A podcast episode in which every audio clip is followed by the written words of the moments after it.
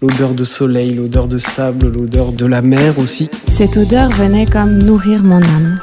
Bienvenue sur Olfa Play, le podcast où les senteurs s'écoutent et se racontent.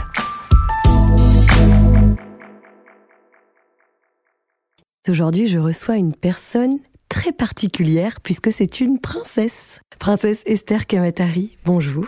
Re-bonjour. Re-bonjour, tout à fait. Euh, princesse, princesse Esther Kamatari, vous êtes l'ambassadrice de la maison Guerlain depuis 2015, c'est bien ça? Absolument. Alors, comment s'est déroulée votre rencontre avec la maison Guerlain? Notre rencontre a été comme, euh, comme une histoire de, de rencontre amoureuse, on va dire. Parce que je, je me suis investie avec euh, le groupe LVMH au départ, dans les banlieues, à Montfermeil et à Clichy-sous-Bois, où je vais transmettre l'art de l'élégance.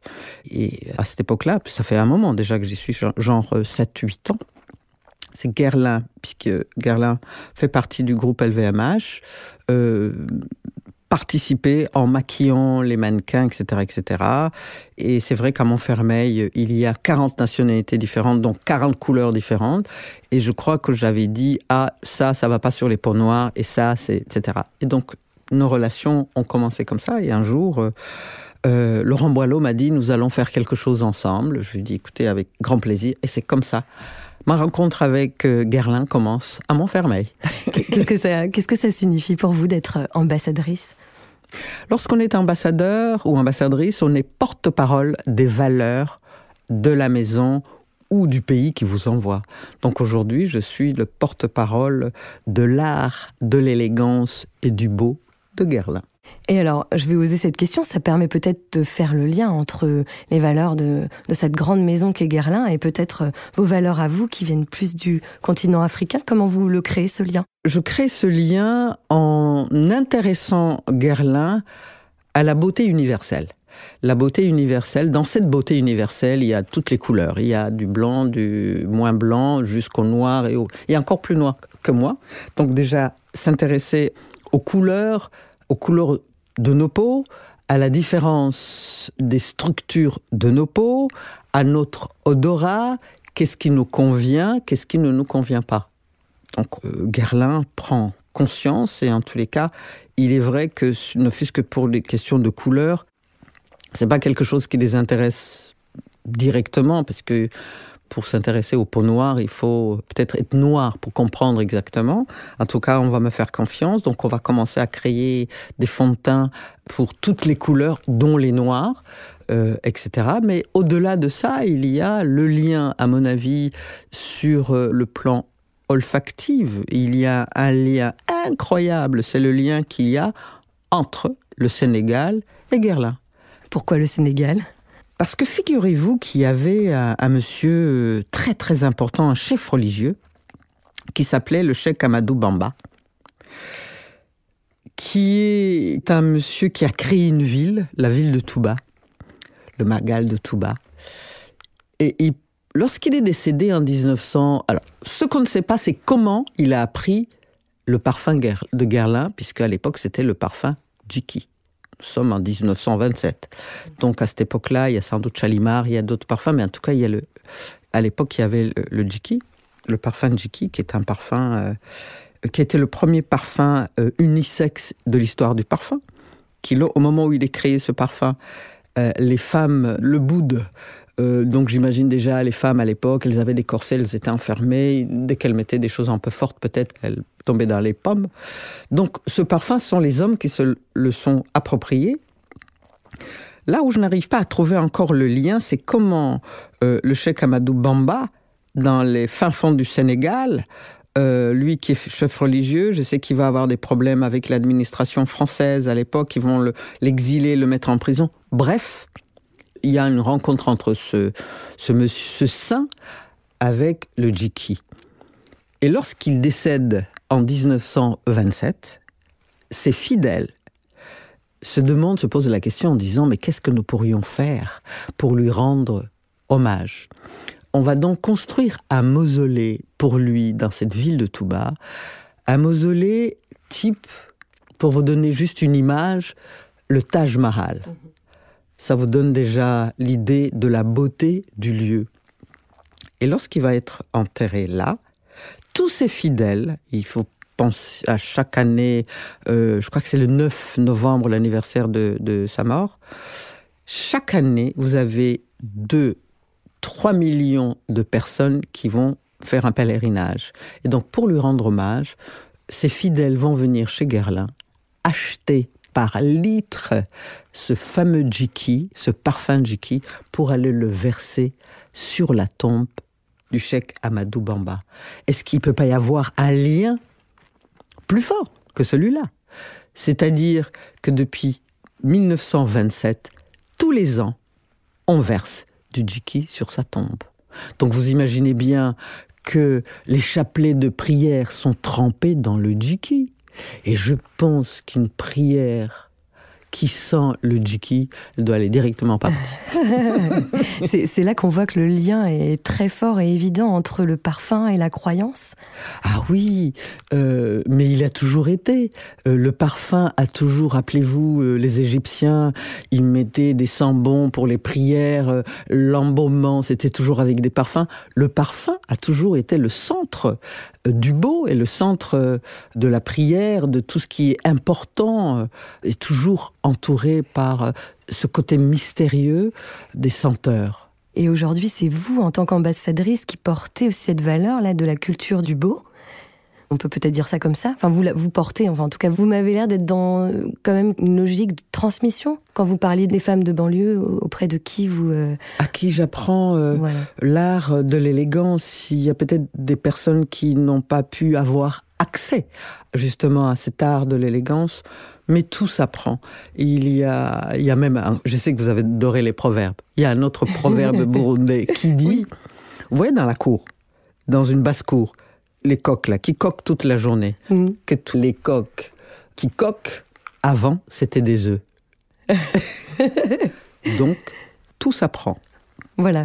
Tout s'apprend et tout se transmet. Et mon rôle aujourd'hui, effectivement, c'est un rôle de transmission, encore une fois, de l'art du beau euh, en tant que porte-parole des, valeurs de la maison qui est euh, cette beauté. Depuis des années, euh, il y a des recherches pour améliorer, pour rendre les gens le plus beau possible et qu'ils sentent le mieux possible. je pense que ça, c'est le lien en tous les cas qu'il y a entre la maison Guerlain et moi et l'Afrique. Mhm. Vous voyez que l'Afrique, finalement, c'est logique que l'Afrique aujourd'hui, Guerlain lui rend hommage en faisant appel à un artiste africain, sénégalais, pas africain, un artiste sénégalais pour revisiter cette fameuse bouteille avec un bouchon quadrilobé pour, euh, pour le nouveau Jiki. Donc je pense que c'est vraiment quelque chose de formidable. Et comment vous faites pour euh, transmettre cette culture du, du beau auprès des autres femmes? Et quand vous m'entendez parler, est-ce que je vous donne pas envie d'eux? Bien sûr. Mais c'est ça. C'est euh, beaucoup de choses. Pour beaucoup de choses, nous manquons d'informations. Pour beaucoup de choses, on ne nous a pas dit que une peau euh, noire euh, ou métissée, elle était fabriquée d'une façon différente. On a souvent entendu dire ah oui, les peaux des noirs sont épaisses. Mhm. Pour moi, épais, c'est c'est pas la même chose. Je dirais plutôt que les peaux, euh, la peau noire, elle est dense. Entre être dense et épais, il y a quand même une sacrée différence. Donc il faut euh, sensibiliser les femmes à qui je suis en contact, qu'elles soient noires, métisses, métisses claires ou noires foncées, qu'elles ont la fabrication de leur peau, elle est différente, donc pour elles, c'est mieux d'utiliser tel produit, tel produit par rapport à autre chose. Donc l'information est une matière première. Et Guerlain, franchement, depuis 190 ans, que la maison Guerlain fait des produits, crée des crèmes et des, parfums pour rendre les femmes et les hommes le plus beau possible, c'est que en 190 ans, ils ont quand même le savoir-faire. et puis il y a aussi que vous êtes une princesse quand même. Donc est-ce que le fait d'être une princesse, ça, ça rend les choses plus faciles peut-être pour euh, transmettre justement cette culture du beau, l'élégance? Il est très probable que le fait d'être princesse euh, rende les choses plus faciles. Mais c'est une énorme responsabilité. Donc nous, euh, petits, on nous a transmis, en tout cas, il y avait une rigueur euh, très sérieuse qu'il fallait euh, respecter. Euh, dans l'espoir, effectivement, de nos parents, que nous puissions transmettre aux autres, puisque nous sommes en haut de l'affiche, et en haut de l'affiche, nous sommes l'exemple pour tous les autres. Donc il fallait absolument euh, observer, euh, être humble pour dire ça, je ne sais pas, mais pour pouvoir transmettre. Oui, forcément. Pour vous, en tout cas, quand vous étiez euh, enfant, quel était votre univers? Comment ça s'est passé? Cette transmission, justement, peut-être de votre maman à vous? Et ensuite, comment vous vous sentiez, vous, par rapport aux autres enfants? Alors, euh, les autres enfants, le souvenir qui me revient souvent quand j'étais enfant, c'est que j'allais à l'école, comme tous les autres enfants, parce qu'il fallait qu'il n'y ait pas de différence entre eux et moi. Et donc, moi, quand j'allais à l'école primaire, je devais avoir 5-6 ans, euh, moi, j'avais des, des- des chaussures, les autres n'en avaient pas. Euh, et donc, j'ai décidé que je n'irais pas à l'école avec des chaussures. Donc, je quittais euh, le palais avec des chaussures, puis j'arrivais quelque part dans un endroit que je pourrais reconnaître aujourd'hui, sous une touffe d'herbe. J'enlevais mes chaussures, j'ai laissé là, puis j'y allais pieds nus. Vous vous rappelez de l'odeur? Oh oui C'était l'odeur de l'herbe. De l'herbe mélangée avec le cuir de mes chaussures. Donc c'était... Intéressant. Oui, oui, oui, oui. Et donc je laissais mes chaussures là et j'allais à l'école avec les autres, pieds nus, on chantait, etc.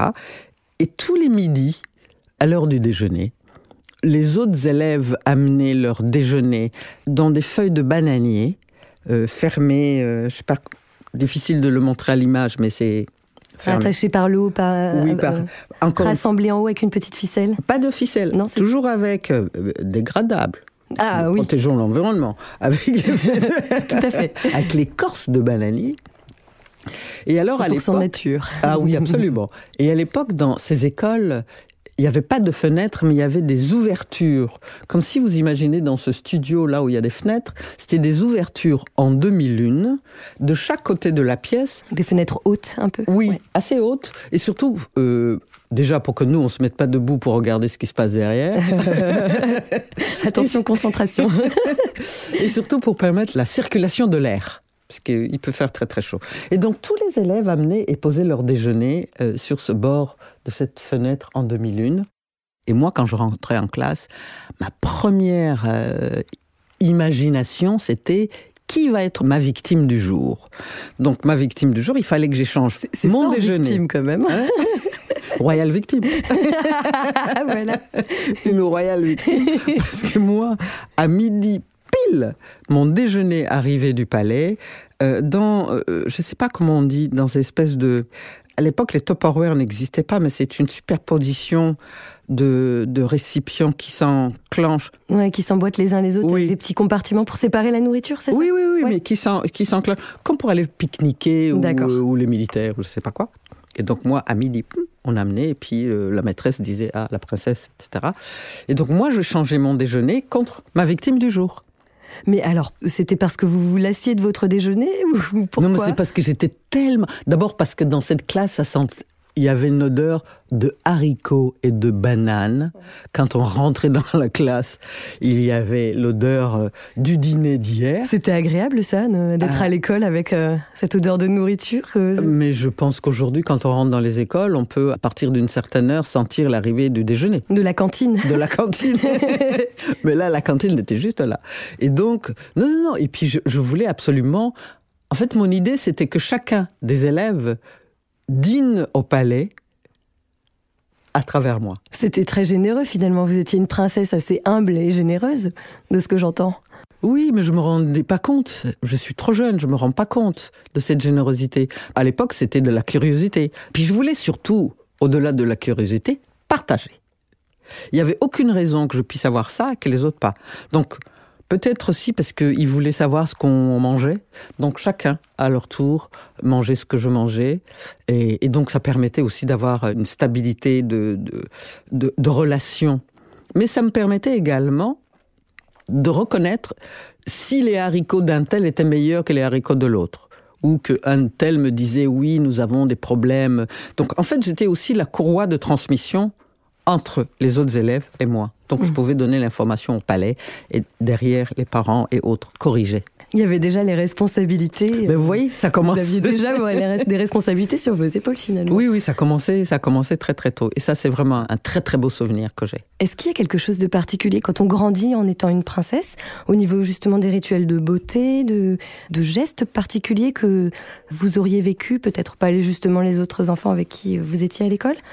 Euh, Bien sûr, on a, on a une, une, une rigueur de tenue on a une façon de se tenir, que ça soit à table, que ça soit assis, que ça soit la façon dont on se déplace dans l'environnement, la façon de saluer, la façon de se retirer. Tout ça, c'est vraiment d'une grande rigueur. Et, d'ailleurs, si vous me regardez assis sur ce tabouret, je crois que je suis droite comme la justice. Mmh. Euh, ça, c'est une chose à laquelle euh, ma mère, euh, la princesse Agrippine, attachait beaucoup d'importance. C'était sur la tenue. Et je me souviens, quand j'étais enfant, nous devions tout le temps, quand on n'avait rien à faire de nos bras, elle disait euh, que nous devions nous promener avec les bras croisés derrière le dos, pour être sûr d'être droit. Regardez. je vous l'ai dit, la princesse a les bras dans le dos. et il y avait cette, chose peut-être aussi, la ah petite fontanelle, la ficelle entre le ciel et la terre.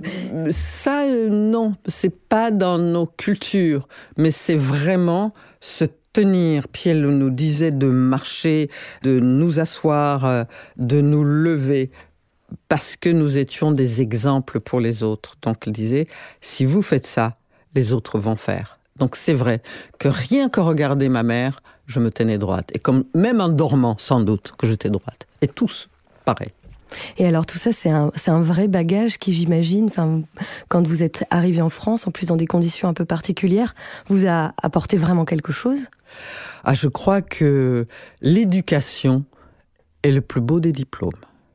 Vous pouvez avoir tout, tout, tout l'argent du monde, tout ce que vous pouvez imaginer. Si vous n'avez pas d'éducation, vous n'allez nulle part.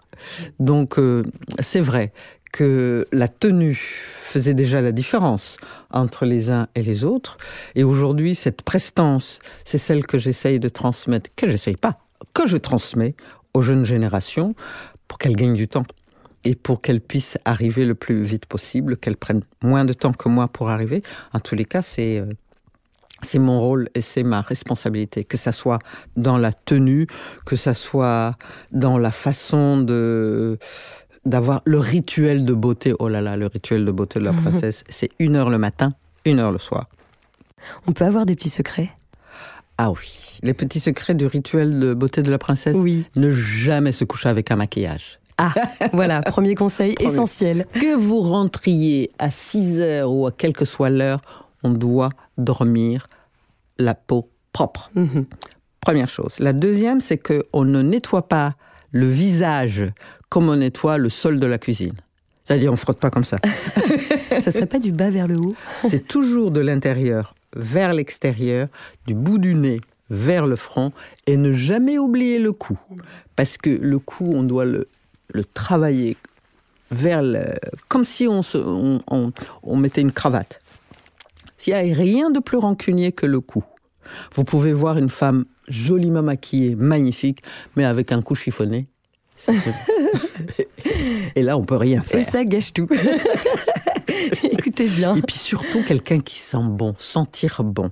On vous le dit souvent en tant que princesse euh, Que je sens bon Oui. Oui, on me le dit, pas en tant que princesse, mais en tant que femme. Que femme, tout simplement. Tout simplement. Parce que euh, sur mon parfum, il n'est pas marqué princesse, il est marqué Ah, qu'est-ce qu'elle sent bon. Alors justement, le parfum, euh, c'est les petites gouttes derrière l'oreille C'est le dernier geste justement du rituel de l'heure de beauté du matin une fois que j'ai fini tout ça, maquillage, etc., etc., bien habillé et tout, c'est juste la petite goutte, tac, tac, derrière l'oreille dans le cou. Et princesse, quel est votre parfum? Alors mon, parfum, c'est une, c'est un parfum à la royale princesse. C'est un mélange de deux parfums. Je mélange deux parfums. Je commence par euh, Néroli Outre Noir, Papa Papa. Et Donc le papa papa, c'est un petit peu autour du cou. Je décris les gestes. C'est un petit peu derrière, euh, avant de m'habiller, pour l'imprégner. pour l'imprégner dans ma peau, je commence. Tout dépend de l'heure. ce matin, pour venir, nous sommes, j'ai rendez-vous à 9h du matin. La façon dont je vais sentir le matin n'est pas la même que la façon dont je sentirais le soir si je sortais, par exemple. Dans ce cas précis, j'ai commencé par, euh, c'est pas Néroli Outre Noir, c'est Angélique Noir. C'est un mélange de Néroli Outre Noir et Angélique Noir. Donc je commencerai par derrière les oreilles, dans la poitrine, nombril. Vous avez toujours gardé le même parfum? C'est toujours ce, ça a toujours été ce mélange de parfums? Non, vous avez évolué le... J'ai évolué, j'ai changé. On change en vieillissant, on change de parfum en, selon le lieu où vous vous trouvez, que vous soyez au soleil ou l'hiver, c'est pas du tout les mêmes senteurs. Euh, Parce que la chaleur révèle. Euh, oui, oui, oui, Mais personnellement, ces deux mélanges, Néroli Outre Noir et Angélique Noir, en plus de ça, je jouais sur les mots Angélique Noir et Néroli Outre Noir. C'est vrai que ça, que ça me va vraiment très très bien Ah oui, avec plaisir. Mais euh, ce rituel, oui. Donc moi, je me mets à la place de la personne que je vais rencontrer. Est-ce que ma prestance va lui être agréable à la vue? Donc c'est pour moi aussi un respect de l'autre. Ensuite, si cette personne passe à côté de moi, de quoi se souviendra-t-elle? Va-t-elle se retourner en disant Hmm, qu'est-ce qu'elle sent beau hmm. Qui est-ce? Le sillage.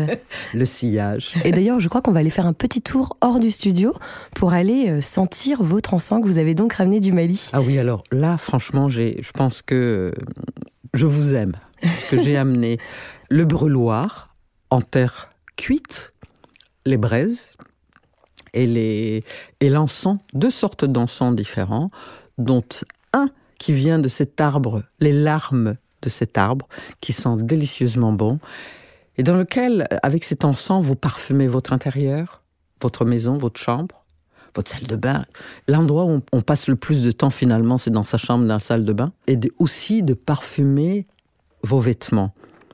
La différence très probable qu'il y a entre notre façon de nous parfumer en Occident est complètement différente de celle de l'Afrique. En Afrique, on aura tendance à parfumer l'intérieur de son corps, donc l'intérieur du vêtement. Et nous, en Occident, on fera le pitch pitch derrière les oreilles. Plutôt à l'extérieur. Allons donc expérimenter tout cela. Avec plaisir. Donc vous imaginez bien qu'il faut être une femme et avoir du temps pour brûler. Euh... Attends, je vous laisse attaquer le deuxième. Pour la patience, c'est pour ça qu'il vaut mieux être une femme. Les femmes sont plus patientes. Parce que vous avez dit oui, qu'il fallait, il fallait aussi du temps.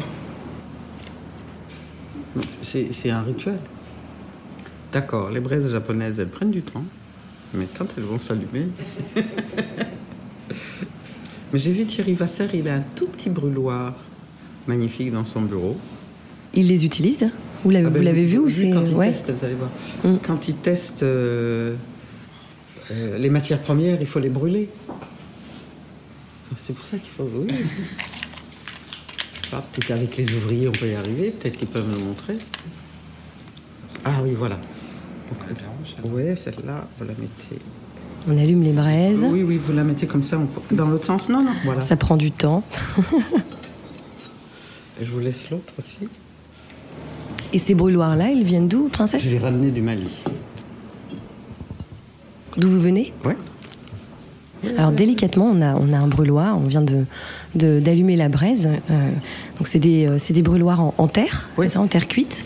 voilà, il y a des petits trous euh, sur, les, sur les côtés. Et Princesse Esther Kamatari vient de, allumer la braise, d'y déposer quelques pincées d'encens. Et là, doucement, on a donc la fumée qui s'évacue du brûloir, d'un petit chapeau pareil où il y a quelques trous dessus. Et là, donc, je pense que tranquillement, toute la pièce va, va être embaumée. Venez voir. Mais ça, on peut en faire un deuxième. ça. c'est pour pouvoir le diffuser. Et donc après, on peut mettre ça par-dessus. Alors le ça, c'est un panier en osier Un osier. Et on met ses vêtements par-dessus.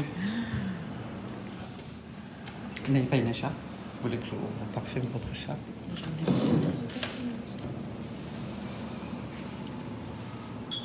et sur le panier en osier, on peut donc déposer un vêtement pour le parfumer.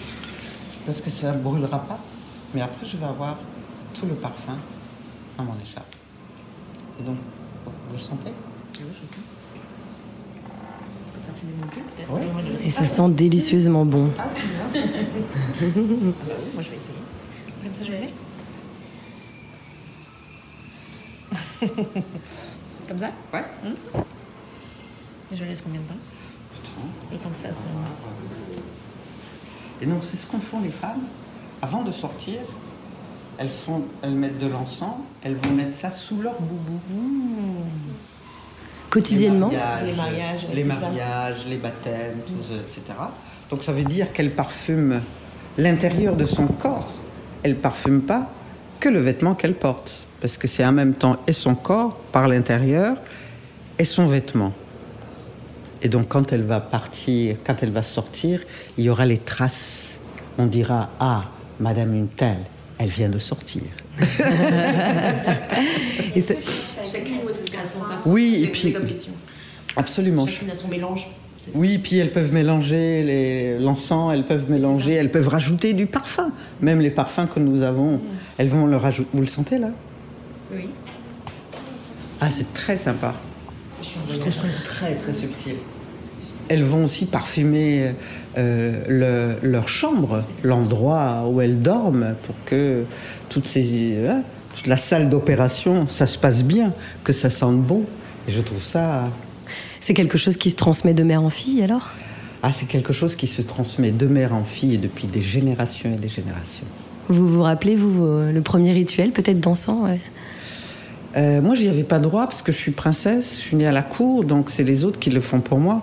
Mais moi, je suis une petite fille curieuse qui va regarder pour voir comment ça se passe. Et c'est peut-être ça qui m'a donné. Ça vous a intrigué? Non seulement ça m'a intrigué, mais ça m'a surtout donné l'amour et l'envie de savoir comment, comment on fait. Toutes ces choses qui sont faites pour vous par les autres, moi, je voulais les faire pour moi, pour les autres. Mais celui-là, il est-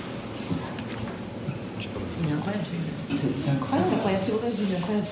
Vous l'avez touché Il faut les toucher. Il faut les toucher. Il faut les toucher, pas les sentir. C'est les croyances quand on a une maison qui est bien parfumée, ça chasse les mauvais esprits. Ça, ça vous rappelle chez vous Bah, je trouve qu'il est fort. Mais touchez-le vous-même parce que, parce que, parce que le parfum ou les, les sambons prennent une odeur différente par personne.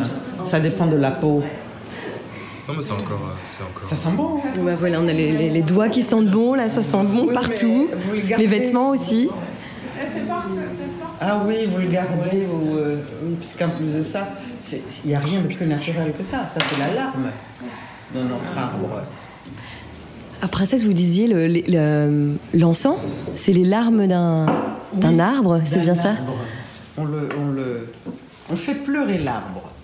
Il faudrait que j'arrive à, à- à retrouver le nom de cet arbre, mais je pense que ça, je pourrais trouver le nom.